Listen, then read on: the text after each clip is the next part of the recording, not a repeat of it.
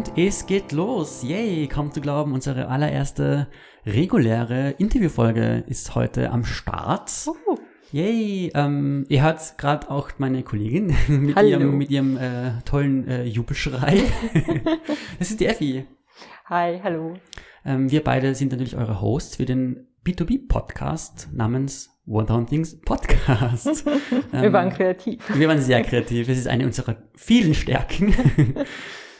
Genau, voll schön, dass wir heute mit der ersten, wie gesagt, regulären Folge rauskommen ähm, an euch. Und zwar feiern wir dadurch natürlich die Geburtsstunde von unserem Podcast, aber gleichzeitig feiern wir natürlich auch was ganz anderes, auch noch was Größeres, nämlich acht Jahre One Things.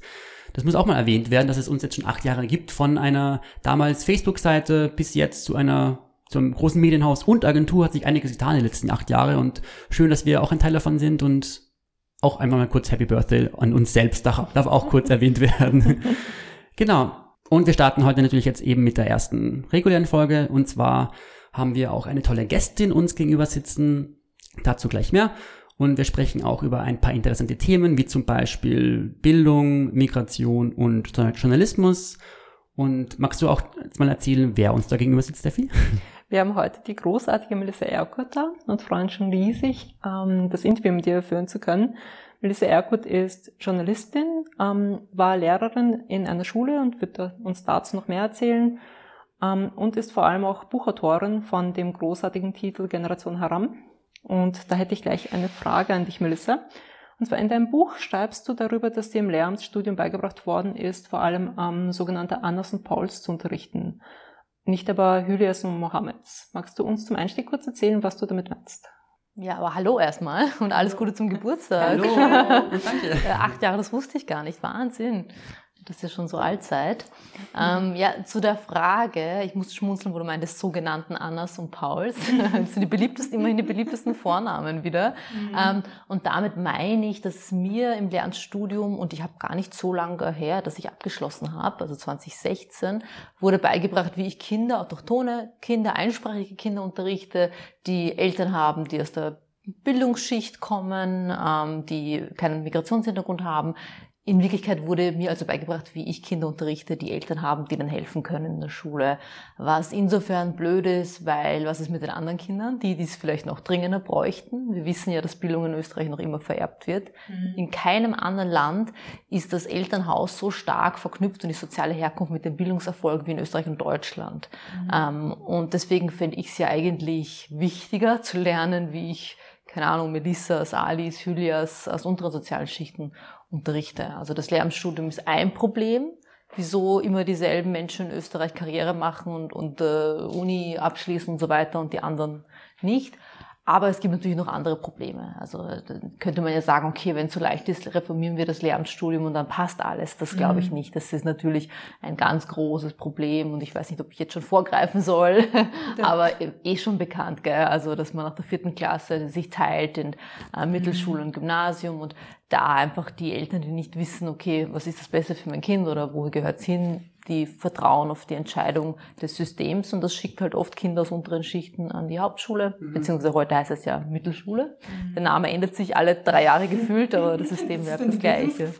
Genau, das, ist dann, genau. das kann man dann abhaken. Das heißt doch jetzt nicht mehr so. Aber interessanterweise werden wieder Sachen von früher eingeführt. Also früher gab es in der Hauptschule die Leistungsklassen, ja. also dieses Stufen. Ja, Leistungsstufen. Genau, und das wollen sie jetzt wieder einführen. Also das so interessant, also dass man nicht neue Konzepte entwickelt, mhm. sondern sagt, okay, naja, wir wissen auch nicht, was wir machen können. Wärmen wir die Alten auf?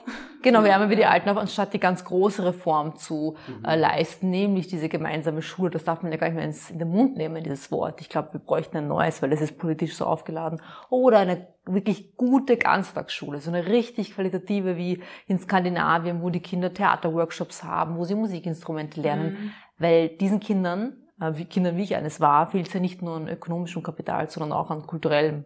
Ähm, wie, wie hast du es damals erlebt? Weil du angesprochen hast, ähm, eben dich hat das ja persönlich betroffen. Du bist ja ähm, mit deiner Mutter damals äh, vom, vom Bosnienkrieg geflohen. Ähm, wie bist du aufgewachsen? Wie hast du hier die Schule erlebt?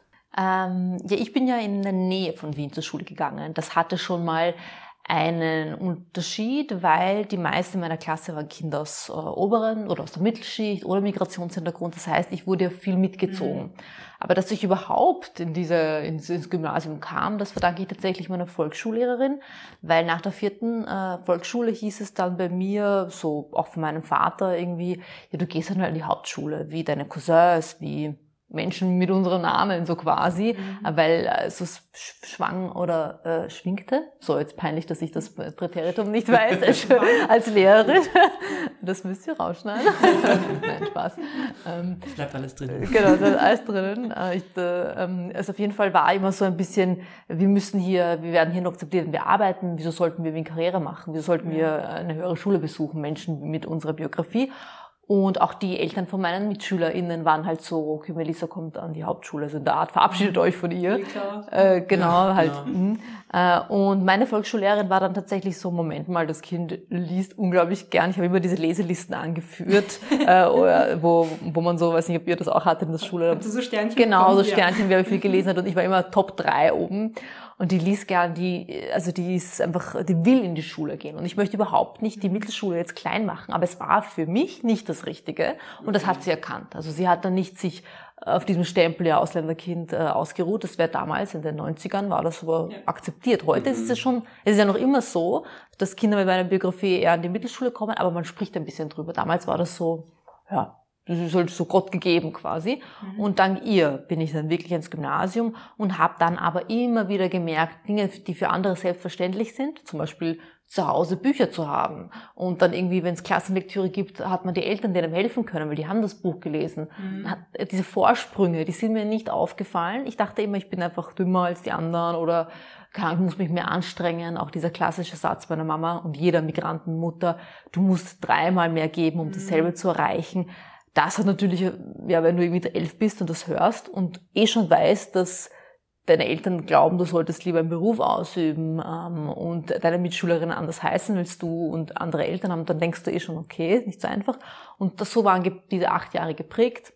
Zusätzlich, ich bin halt, habe einen muslimischen Hintergrund und bin nach 9-11 in die neue Schule gekommen. Mhm. Und das war dann ein bisschen äh, schwierig. Also da wurde das Religionsbekenntnis vorgelesen und dann hieß es dann, ach, das waren deine Leute und mhm. so. Also da hatte ich diesen Muslimerstempel. Aber haben die Lehrer, Lehrerinnen reagiert? Gab's Nein, also ich, die haben so entweder das nicht gehört oder so getan, als würden sie es nicht hören. Ich glaube, sie wüssten auch nicht, was sie sagen sollen. Das war halt echt noch eine andere Zeit, äh, beziehungsweise weiß ich aber von Schülerinnen heute noch, dass Lehrerinnen da nicht immer einschreiten, manche sogar noch eins draufsetzen und den die muslimischen Schülerinnen ähm, äh, ja mit, mit Vorurteilen begegnen. Die haben nichts gesagt, aber sie haben jetzt auch nichts gemacht. Ja, nichts sagen ist ja teilweise auch. Ähm, ist, genau, mitmachen. Ja, ist eh mitmachen quasi. Vor allem als Pädagogin, äh, wo du quasi Vorbild sein musst. Ähm, das war schade, aber ähm, Jetzt könnte man natürlich sagen, ja, aber das hat dich stärker gemacht und deswegen hast du die Schule abgeschlossen und deswegen hast du irgendwie jetzt äh, die Karriere, die du äh, irgendwie auch, ähm, ja, die du nie hättest träumen können, aber das glaube ich mhm. nicht. Ich denke eher, boah, was hätte ich noch alles erreichen können? Wo wäre mhm. ich denn jetzt noch mit 30, ja. wenn ich äh, das, dem, mit der, das nicht begegnet wäre, wenn ich Akademikereltern hätte, keine Ahnung, und nicht neben der Uni noch arbeiten mhm. hätte müssen, sondern die Wohnung von der Oma geerbt hätte in Wien Neubau. Na, ich, ich fantasiere. ich, träumen. man darf träumen, genau. Aber das ist für viele ja Realität. Ähm, und deswegen, ich bin eher so diese Schiene. Ähm, was wäre noch? Ich habe es trotz dieses Systems geschafft, nicht dank oder ja, aufgrund klar. oder dieses Systems. Was mich ähm, interessieren würde, sprich, hast jetzt sehr viel von früher gesprochen, wie es dir in der Schule oder als Schülerin erging. Ähm, was hast du das Gefühl, da du ja auch Lehrende warst, wie hat sich das Ganze verändert? Also wenn du jetzt zurückblickst auf deine Schülerinnenkarriere und auf deine Lehrerinnenkarriere, was, was hat sich da getan in den Jahren? Ich habe in Wien unterrichtet, in einer Schule mit sehr hohem Migrationsanteil. Obwohl es ein Gymnasium war, war es 80 Prozent MigrantInnen und die meisten aus unteren sozialen Schichten. Also die Eltern mhm. meiner SchülerInnen hatten oft keine Jobs oder ArbeiterInnenjobs. Finde ich übrigens interessant, dass das wirklich vermerkt wird. Also wir haben, wir äh, Lehrer haben so eine Mappe, da können wir nachschauen, was die Eltern arbeiten. Also da steht dann irgendwie Angestellter, ähm, arbeitslos, dies, das fand ich also, schon mal ein bisschen zweifelhaft, weil wieso? Einfach? Ja, ja, genau. Also wir wissen, dass, dass du einen Magister, ähm, Papa oder Mama anders begegnest als Lehrperson als jemanden, der halt irgendwie keinen Titel hat, in ja, Österreich vor allem. Genau, also ich muss immer lachen, wenn dann die Eltern wirklich mit Titel unterschrieben haben, meine, von meinen Klassenkollegen. Also offensichtlich ist es ja Lehrenden dann wichtig, ich glaube, ähm, aus welchem Haus dann die Kids kommen oder was? Ja, ja. wir sind, sind viele LehrerInnen kommen ja aus der Mittelschicht ähm, und mhm. viele Schülerinnen aber aus der unteren Schicht und da clashen dann so wirklich kulturelle Codes aneinander und die verstehen dann auch teilweise Dinge nicht, die die SchülerInnen mitbringen und sehen das nicht als Talent, was aber ein Talent ist. Zum mhm. Beispiel, keine Ahnung, dass die schon mit sieben äh, Amtsbriefe übersetzen können ja. oder ja. Dinge, die, genau, und, und Dafür schimpfen sie sie aber, weil sie nicht die schönste, ähm, ordentlichste Hausübung abgeben. Wenn du aber jetzt nachdenkst, vielleicht hat dieses Kind daheim halt keinen Schreibtisch oder ähm, teilt sich einen Schreibtisch und deswegen kann er die Hausübung nur im Bett schreiben. Und das sehen viele Lehrerinnen nicht, weil sie aus einer anderen Schicht kommen. Und das ist in der Schule ein großes Problem, weil da geht halt viel verloren, viele Talente. Und halt auch viel Verständnis. Und äh, die Frage war, was sich verändert hat Insofern für mich nicht viel, weil die Lehrerinnen sind noch quasi noch immer dieselben. Ähm, die Schülerinnen haben noch immer dieselben Probleme. Also, dass sie quasi, wenn sie keine Akademiker-Eltern im, im Hintergrund haben, dass es schwierig für sie ist, sich da durchzukämpfen in diesem System. Und dass der Unterricht einfach so wie er ist, nicht an sie ähm, angepasst ist und auch das System Schule, so wie es ist, so wie es ja vor 100 Jahren schon war, nicht für sie ist. Die Kinder sind halt andere als die vor 100 Jahren. Ja, also die Erwartungshaltung und die, die Begabung und die natürlichen ähm Konditionen, die Kinder mitbringen, das, das gleicht einfach total. Aber du hast ja auch davon gesprochen, ähm, dass eben teilweise Siebenjährige dann schon für ihre Eltern dolmetschen eigentlich und übersetzen.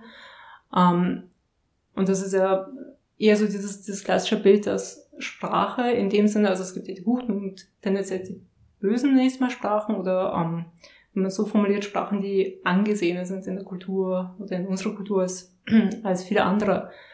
Und ähm, wie, wie hast du es erlebt? Also wie, wie wurde deine Sprache behandelt und wie könnte man da, ähm, ich sag mal, das Ansehen bestimmter Sprachen fördern, die jetzt nicht Französisch oder Englisch sind?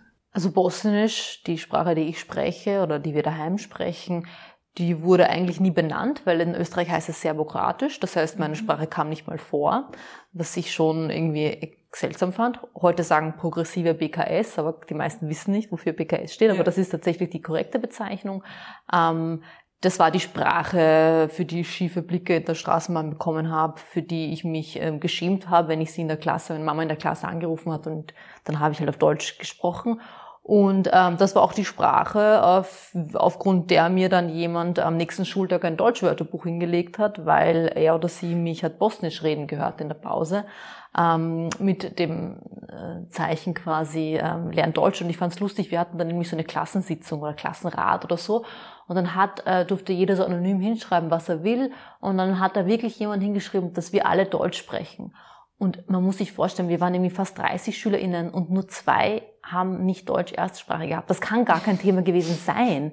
Und das wurde tatsächlich auch abgenickt von der Lehrerin. Ja, ja, okay, da bin ich ganz äh, bei dir. Und es, es war ja nicht so, dass irgendwie mhm. wir, ich und meine Klassenkollegin, die später dazugekommen, die konnte auch Bosnisch, ähm, da irgendwie was anderes gesprochen haben. Mhm. Also Bosnisch quasi schlechte Sprache in einen Topf mit Türkisch, Arabisch, Polnisch, also all diese äh, Sprachen, die nicht prestigeträchtig sind, ähm, wenn die, äh, wenn wir irgendwen hatten, der halb Franzose war oder nach einem halben Jahr in Frankreich zurückkam, plötzlich aus dem Nichts einen französischen Akzent hatte, obwohl sie Österreicherin war, war das total toll und die wurde gelobt von allen Lehrern und alle haben sie beneidet oder die, die äh, Schulkollegin von mir, die in Kanada war und dann hat sie plötzlich, sind ja deutsche Wörter nicht mehr eingefallen, weil sie jetzt ein Jahr in Kanada war, dann fanden das alle cool. Ähm, ich habe mir gedacht, äh, ich kann eine Sprache fließend ja. seit immer und, ähm, und ihr habt, gebt mir das Gefühl, ich sollte mich dafür schämen. Äh, es, weil das kam nicht von mir. Also man kann ja sagen, ja, vielleicht hast du oder äh, ist es von daheim aus, aber so war es nicht. Also meine Eltern haben mich schon immer ermutigt, ähm, auf, auf Bosnisch zu sprechen. Und ich habe dann aber irgendwann aufgehört, Bosnisch zu sprechen, weil ich gemerkt mhm. habe, es bringt mir nur Nachteile. Ähm, und deswegen ist mein Bosnisch jetzt auf dem Niveau einer Volksschülerin, würde ich sagen. Ja. Und mir, ja. auf Deutsch kann ich aber eine Magisterarbeit und ein Buch schreiben. Mhm. Ähm, und toll, ja, aber ich hätte auch dieses Buch schreiben können und Bosnisch so gut beherrschen, um, um ein Buch zu schreiben, aber es war niemand niemandes Interesse. Also es gab keinen, äh, es wurde irgendwie nicht gefördert oder meine Lehrerinnen haben nicht gefragt, hey, da könntest du im Muttersprachenunterricht gehen oder so mir was angeboten, so dass äh, und ich zitiere mal Kübra Gümüşay, die deutsche Autorin, die meinte, mhm. über Türkisch, Türkisch lernt man nicht, Türkisch verlernt man. Mhm. Dieses Gefühl habe ich mit vielen äh, dieser sogenannten wie nennt man sie? Ich weiß gar nicht, wie man sie nennt. Man nennt sie nicht deutsche Erstsprache. So wird sie im, Schultext genannt, ja. nicht mal benannt. Alles, was nicht deutsch ist, ist nicht deutsche Erstsprache außer es ist Französisch mhm. oder Englisch oder eine Sprache, in der du maturieren kannst. Ja, man sieht auch, wie, wie die Politik, äh, also was, was da teilweise von äh, der Seite der Politik für Förderungen kommen, mit, äh, also für Forderungen kommen, man soll in Pausenhofen. Immer wieder, genau, immer wieder kommt diese Forderung. Nicht so als hätte man gar keinen Kontaktpunkt mit dem mhm. Deutschen, wenn man, wenn man als Kind mit, mit Migrationszusammenhang hier aufwächst. Mhm. Das ist absurd und sie wissen ja, oder man weiß ja von Wissenschaftlern, dass Kinder beide Sprachen beherrschen sollten, die da, also mit denen es aufwächst und wie wichtig das ist und das eine bedingt auch teilweise das andere. Und dann gibt's halt Begriffe wie Halbsprachigkeit und so, die ja daher kommen, dass Kinder diese Erstsprache schon nicht mal richtig beherrschen. Ähm, das ist wirklich reine Politik und rein, so auf dem Rücken dieser Kinder, finde ich, was arg ist, weil dann erzählen mir Schülerinnen, dass sie in ihrer Schule ähm, als Strafe ein Euro in die Klassenkasse zahlen mhm. müssen, wenn sie Türkisch reden. Also, ja, wo siehst du da Lösungen, Lösungsansätze für die Zukunft in der Bildung? Naja, in der Bildung sehe ich es dahingehend, dass wir vielleicht auch einmal ein anderes Fach, in dem man maturieren kann, hätten, außer Englisch, Latein, tote Sprache, ähm, Spanisch. äh, viel. Ja, ich meine, nichts gegen Latein, nein, wirklich. Nein, ich, ich es, persönlich gerne. Genau, ja, aber. Sprache verlernen, so, richtig, ja. genau, genau. Ich hätte äh, lieber irgendwie in Bosnisch maturieren können oder in Türkisch. Ähm, das, das kann man äh, im, im, im BKS tatsächlich kann man, gibt es einige Schulen, die das anbieten, auf Türkisch noch immer nicht. Also Türkisch, wenn man dann diese Sprache nochmal so hierarchisch aufsetzen würde, wäre wirklich äh, ganz weit unten, weil es einfach echt starke Ressentiments gegenüber TürkInnen in Österreich gibt. Hat was damit zu tun, dass sie als Gastarbeiter herkamen ja. und äh, wir Ex-Jugos als Flüchtlinge und man mit uns eher Mitleid hatte, glaube ich. Ähm, aber das wäre zum Beispiel eine Lösung. Dann habe ich zum Beispiel als Lehrerin ganz oft versucht, irgendwie Sprachvergleiche zu machen, um den Kindern ähm, das Gefühl zu geben, hey, ich kenne eure Sprachen, ich erwähne sie, ich nehme sie mal mhm. positiv in den Mund. Ja. Zum Beispiel habe ich erzählt, okay, ich, habe, ich war Deutschlehrerin, eh, wir haben irgendwie dekliniert oder wie auch immer, und dann habe ich gesagt, ah, im Bosnischen macht man das so, und im Türkischen, ich habe an der Uni ein paar Jahre Türkisch gelernt, macht man das so. Mhm. Und da waren die Augen gleich größer, so, wow, wieso wissen sie das, so toll, und, oder sie haben es auch gelernt, und die, die äh, autochthonen Schüler, von denen ich immerhin zwei, drei in der Klasse hatte, waren, haben ja auch was dazugelernt. Mhm. Es hat ja jeder nur dazugelernt. Ja. Das wären so zwei Ansätze, aber natürlich müsste es politisch einfach auch anders kommuniziert werden, so dass wir als Gesellschaft das Gefühl haben, ähm, das ist keine schlechte Sprache. Ich bin auch kein Fan davon, dass man sagt, ähm, ja, die bringen uns ja auch was die Sprachen wirtschaftlich, keine Ahnung, äh, jetzt wo die große Flüchtlingswelle war, hätten wir gern äh, arabisch sprechende Menschen gehabt. Die mhm. Sprache ist auch dann okay, wenn sie dir nichts wirtschaftlich bringt ja. oder so.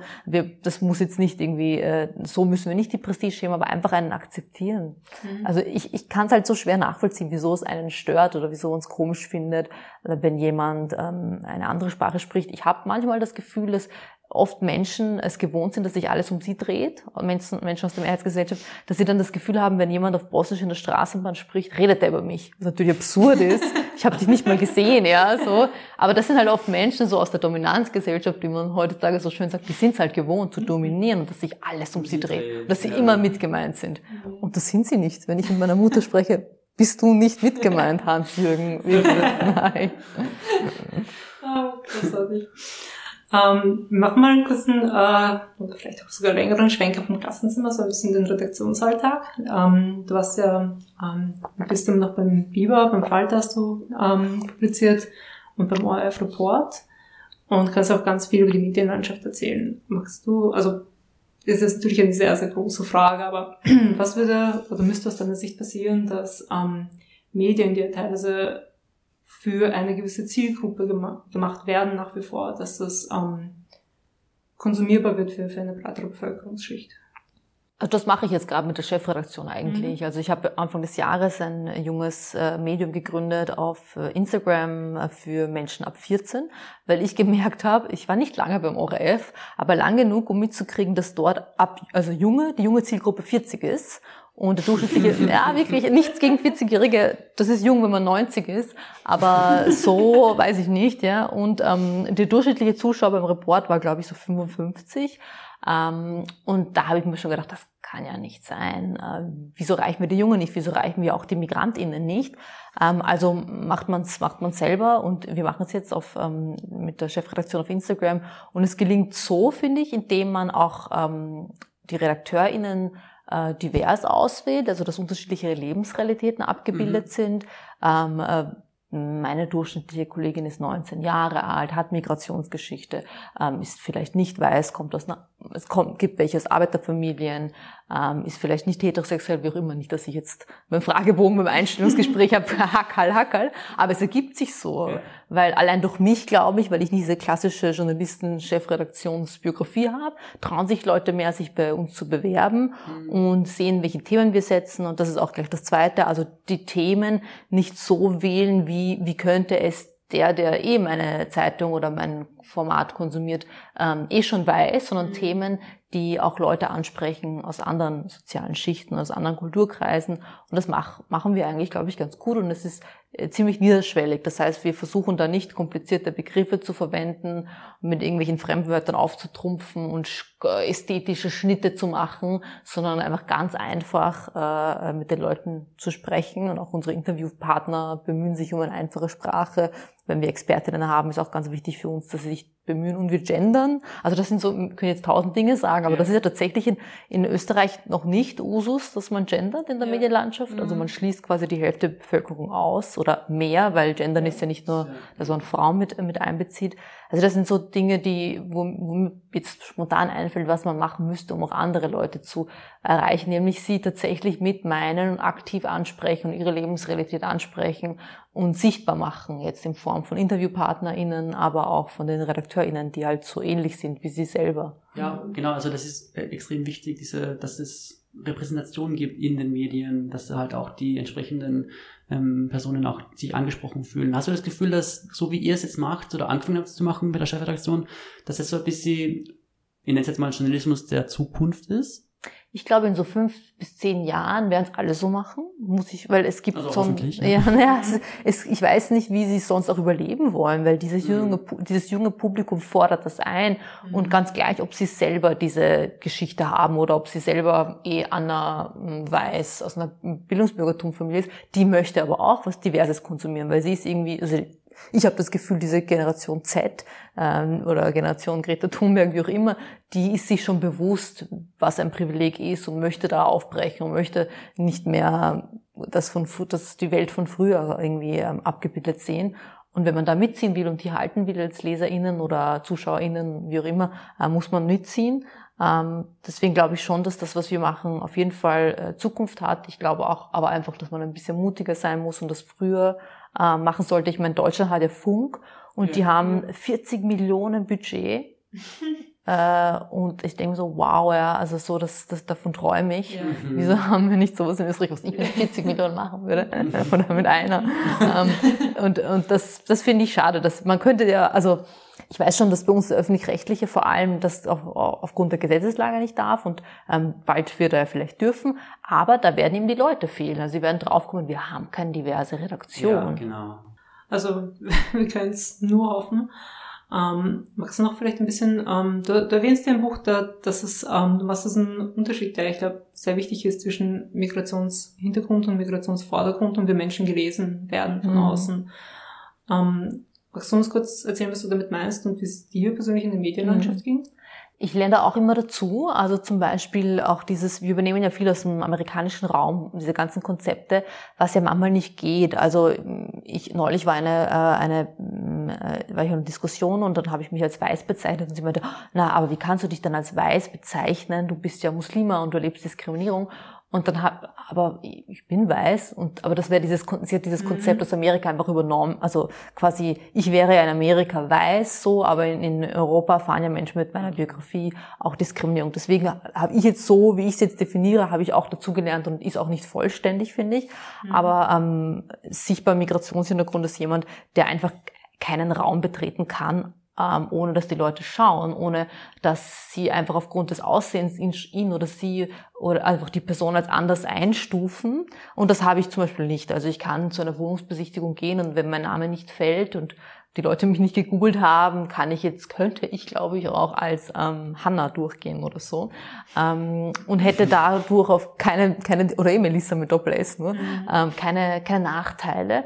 Und das sind halt so Privilegien, denen ich mir natürlich bewusst bin. Also das alleine so etwas, ja. Mhm. Ähm, ich bin auch keine sichtbare Muslime. Das heißt, mir, ich werde nicht in der U-Bahn angespuckt. Ich trage nämlich kein Kopftuch. Ähm, ähm, mir schreien die Leute nicht scheiß Terroristinnen hinterher wie meinen Kopftuch tragenden Freundinnen, ähm, die jetzt seit vier Jahren auch eine Stelle als Lehrerin sucht, von wegen Lehrermangel.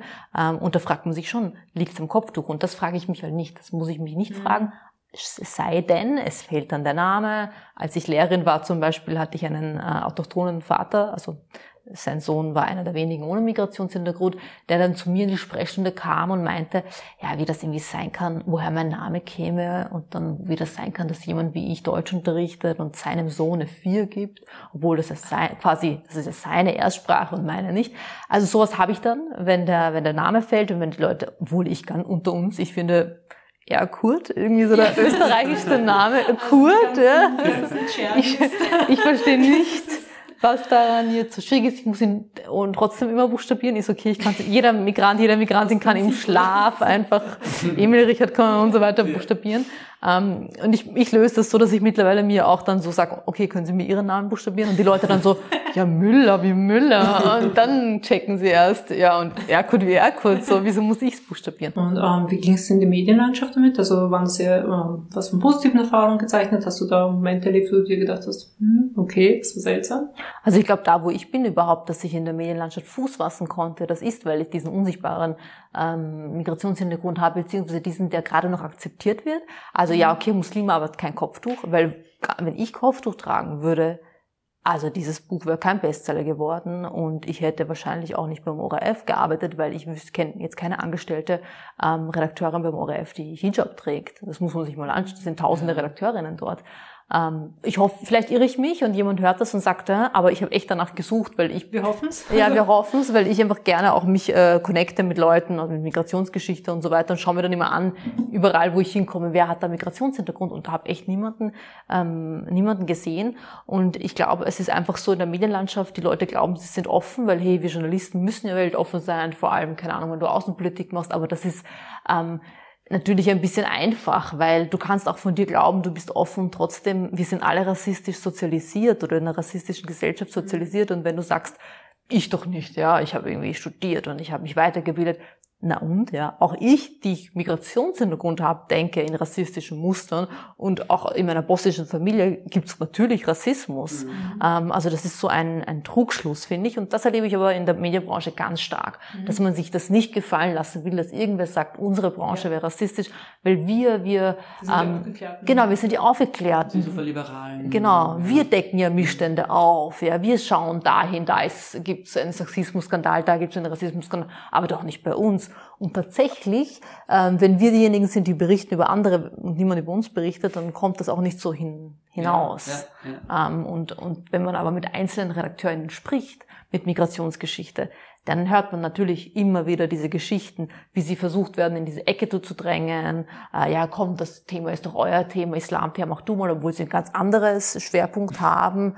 Äh, in meinem Fall habe ich das aber gern gemacht, aber es war ja auch klar und ich habe das auch so ähm, gesagt. Ähm, oder bei Redaktionssitzungen, wo dann über Protagonistinnen, die Kopftuch tragen oder Migrantinnen sind, herablassen gesprochen wurde.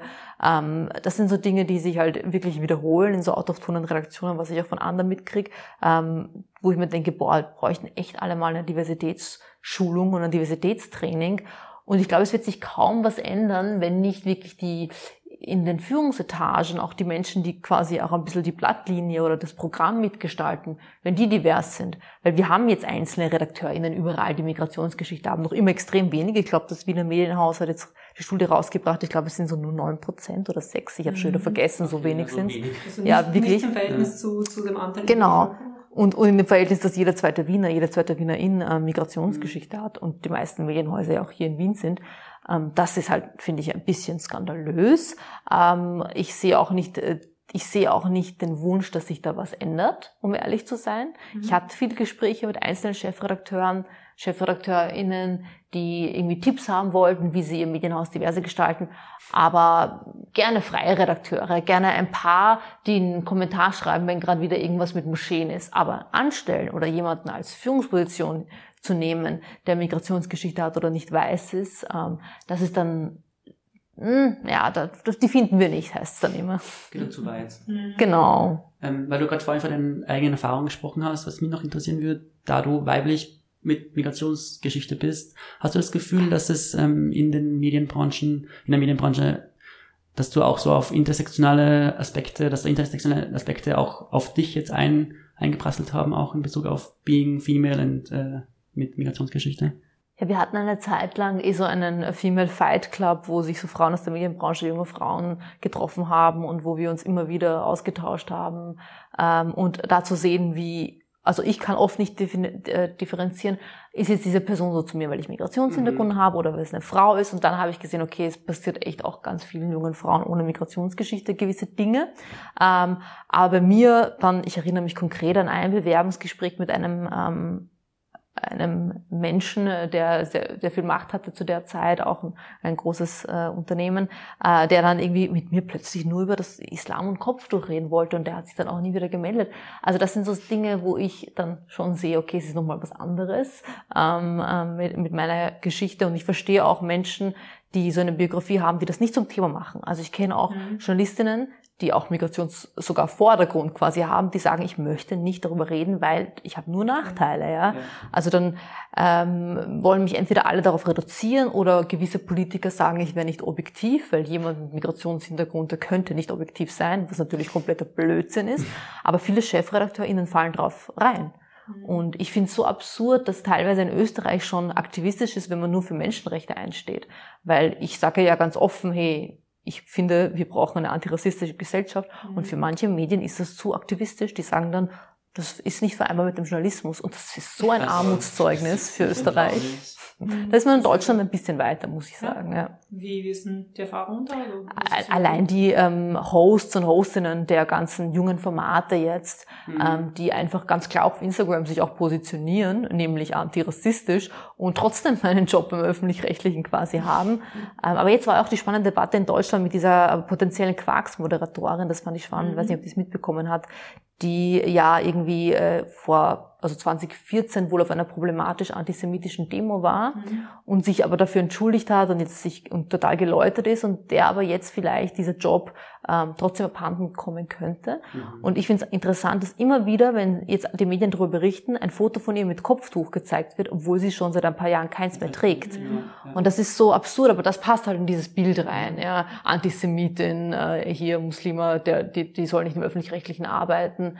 Ähm, und ich finde, man soll schon Leuten, vor allem wenn sie sagen, äh, ich distanziere mich davon und ich habe den Fehler gemacht und äh, ich war auf einer Demo und, und, wusste nicht, dass es so ist, oder auch, vielleicht wusste sie es, aber sie hat, hat jetzt versucht, ähm, irgendwie ähm, sich da zu bessern, dann verstehe ich nicht und glaube auch nicht, wenn sie nicht Muslima wäre, dass das so streng gehandhabt werden würde. Weil dann müsste jeder, ja. ganz viele Journalistinnen beim Springer Verlag zum Beispiel, mhm. müssten da irgendwie nicht äh, da sein, wo sie sind finde ein Format, was ganz gut funktioniert und das ganz gut ähm, abbildet, vor dem du gerade sprichst, ist Deep und Deutlich. Ich weiß nicht, ob du das kennst. Mm, ja, ja, ähm, großartig. Und schaue ich sehr gern. Das ist echt mhm. sehr empfehlenswert. Voll, ich auch. Wir, also vielleicht spreche ich auch ein bisschen mehr ins Mikrofon. da, wir, ähm, ja, da wir jetzt auch viel über Journalismus gesprochen haben ähm, und wir bei 1000 Things ja auch im journalistischen Kontext To-Dos empfehlen, ähm, viel von Museen schreiben, über ähm, Cafés schreiben. Hast du etwas zum Schluss vielleicht einen To-Do-Tipp oder etwas, was dich äh, inspiriert, ähm, abschließend für unsere Hörer und Hörerinnen? Hm, ich weiß nicht, wie die Frage gemeint ist. Aber ich, ich tatsächlich ist mir bei euren To-Dos schon mal eingefallen, wenn das dann so Cafés sind oder so, sind das ja oft so sehr Cafés von, wo die Besitzerinnen weiß sind oder auch autochton oder so. Vielleicht könnte mhm. man da, ähm, ich weiß nicht, vielleicht ist euer Publikum eher auch interessiert daran, aber vielleicht könnte man da ein bisschen diverser eintauchen und Favoriten hat einfach die coolsten To-Dos meiner mhm. Meinung nach und wird vielleicht eher seltener erwähnt. Aber da sind wir eher ein mhm. bisschen unterbestückt mit Tipps, also ja, boah, also wegen Essen jetzt äh, Allem. oder alles. Ah, okay, ähm, okay. Ich muss jetzt nachdenken. ähm, also ich mag es extrem gerne Divan. Das gibt's im 15. und im 10. Ja. und noch irgendwo. Die finde ich ähm, haben guten Kebab haben ein bisschen nachgelassen. also wenn ihr Tipps für Kebab habt, da bin ich echt, ich, ich bin so ein bisschen Testerin, aber ich bin gerade ziemlich enttäuscht. Ich habe alle durch. Oh. Berliner Döner sagt mir äh, leider gar nicht zu, Auszeit auch nicht so. Also da bin ich jetzt so ich, mir wurde gesagt, ähm, im, dass ein neuer Kebabstand aufgemacht hat. Ah, am Naschmarkt habe ich einen Bio-Kebab probiert. Der war, oh, das kann ich weitergeben. Das war recht lecker, aber extrem teuer.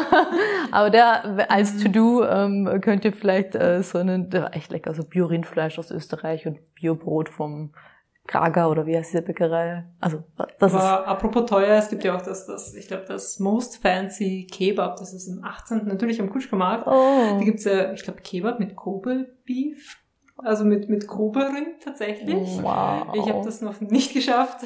Ich glaube, ich, glaub, ich werde hingehen. Das, das klingt extravagante Version, das klingt, das, das klingt richtig sucht.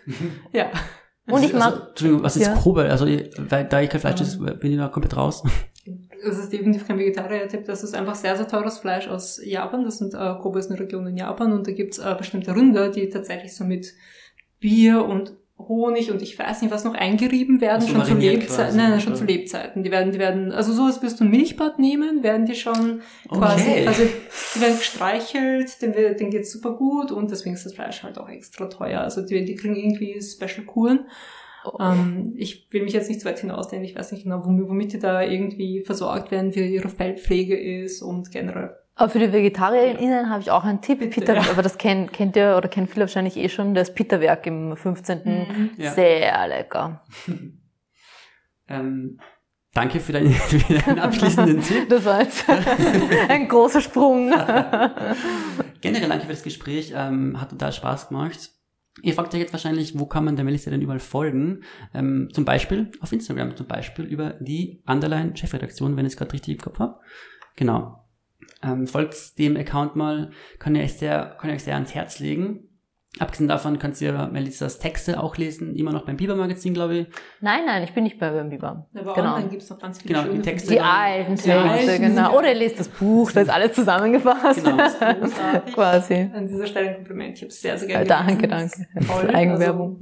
Also, große Empfehlung. Und wenn ich mich noch richtig erinnere, hast du ja auch ähm, weil du es vorhin erwähnt hast, Effi, auch einen Podcast, einen Podcast, den genau. ähm, die Sprech zur Sprechstunde, die Sprechstunde, 1, genau. genau. Mhm. Ähm, kannst du Melissas Content auf jeden Fall auch auschecken. Also danke nochmal an dich, Melissa. Sehr gerne. Danke auch an euch alle, an eure, äh, an unsere Zuhörer und Zuhörerinnen. Schön, dass ihr ähm, die erste reguläre Folge mit uns miterlebt habt.